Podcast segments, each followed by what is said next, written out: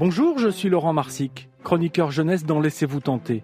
RTL et Albin Michel Jeunesse s'associent pour une deuxième saison et ouvrent la grande bibliothèque à histoire.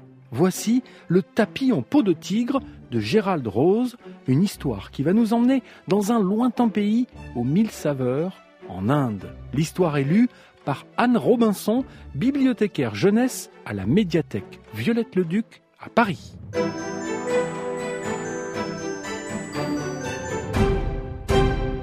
Il était une fois un tigre tout maigre, tout miteux, qui vivait à l'orée de la jungle.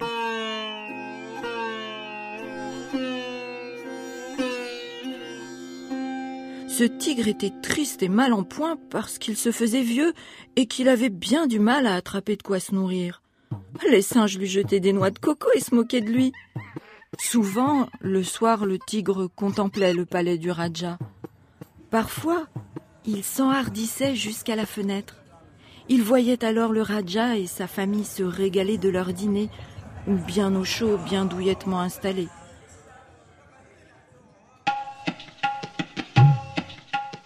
Comme il aurait aimé se joindre à cette joyeuse compagnie. Un jour, il vit un serviteur battre les tapis dans les jardins du palais.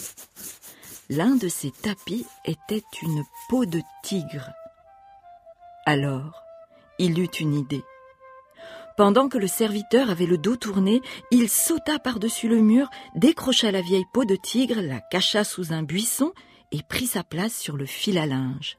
Le serviteur, qui n'avait rien remarqué, battit le pauvre tigre à tour de bras, plus fort encore que les autres tapis, tant il était miteux et poussiéreux. Enfin, lorsqu'il ne resta plus un grain de poussière, le serviteur rentra tous les tapis dans le palais et remit chacun à sa place. Le tigre fut installé dans la salle à manger. Bientôt, le Raja et sa famille vinrent y prendre leur dîner.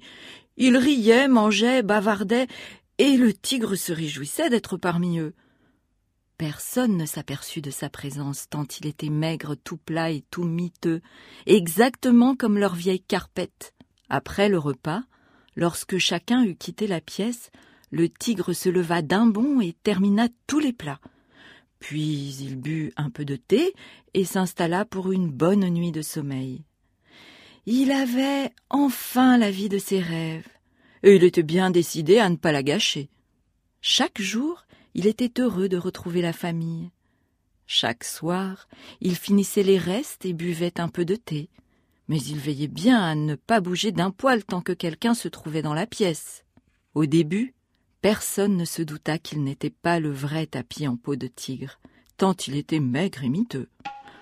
Le Raja s'en drapait pour amuser les enfants. Les enfants jouaient à imaginer qu'il était un véritable tigre sauvage. Mais bientôt, notre tigre commença à s'inquiéter. Il se rendait bien compte qu'il n'était plus aussi maigre qu'avant, ni aussi miteux. Un jour, le Raja déclara hum, C'est curieux, notre vieux tapis en peau de tigre embellit avec le temps. En revanche, il sent un peu mauvais. Faisons-le laver, et si on ne peut pas le ravoir, il faudra s'en débarrasser. Le lendemain, le tigre fut sorti dans les jardins. Il fut frotté, gratté, étrié avec un vieux balai broche. Le savon lui piqua les yeux. Puis, on le laissa s'égoutter et sécher sous le chaud soleil sur le fil à linge. En rentrant le tigre dans la salle à manger, le serviteur se plaignit. Soit le tapis en peau de tigre était de plus en plus lourd, soit c'était lui qui avait de moins en moins de force. Ce soir-là, le tigre ne mangea pas de reste et ne put trouver le sommeil. Il savait qu'il serait bientôt découvert et peut-être transformé en vrai tapis. Que faire? Soudain, il entendit un bruit. Tous les poils de son dos se hérissèrent, et le bout de sa queue se mit à tressauter. Trois voleurs entraient par la fenêtre. Les voleurs portaient un sac qu'ils commencèrent à bourrer de plats en argent, de bibelots et d'objets de valeur. Le tigre se demandait que faire quand la porte s'ouvrit d'un coup et que le Raja entra. Les voleurs se jetèrent sur lui, le mirent à terre et le menacèrent de leurs poignards. Alors, le tigre se leva et poussa un rugissement terrible. Ce rugissement résonna jusqu'au fond de tous les couloirs, de toutes les salles et de tous les jardins du palais, réveillant chaque habitant jusqu'au dernier. Et le tigre bondit à la rescousse du Raja. Les trois voleurs prirent la poudre d'escampette. Du moins, ils essayèrent, car ils étaient si pressés qu'ils restèrent coincés dans la fenêtre en voulant passer tous en même temps. Une fois remis de ses émotions, entouré de sa famille et de ses serviteurs, le Raja proclama Le tapis en peau de tigre nous a sauvés, il doit rester avec nous pour toujours. Et c'est ce qui arriva.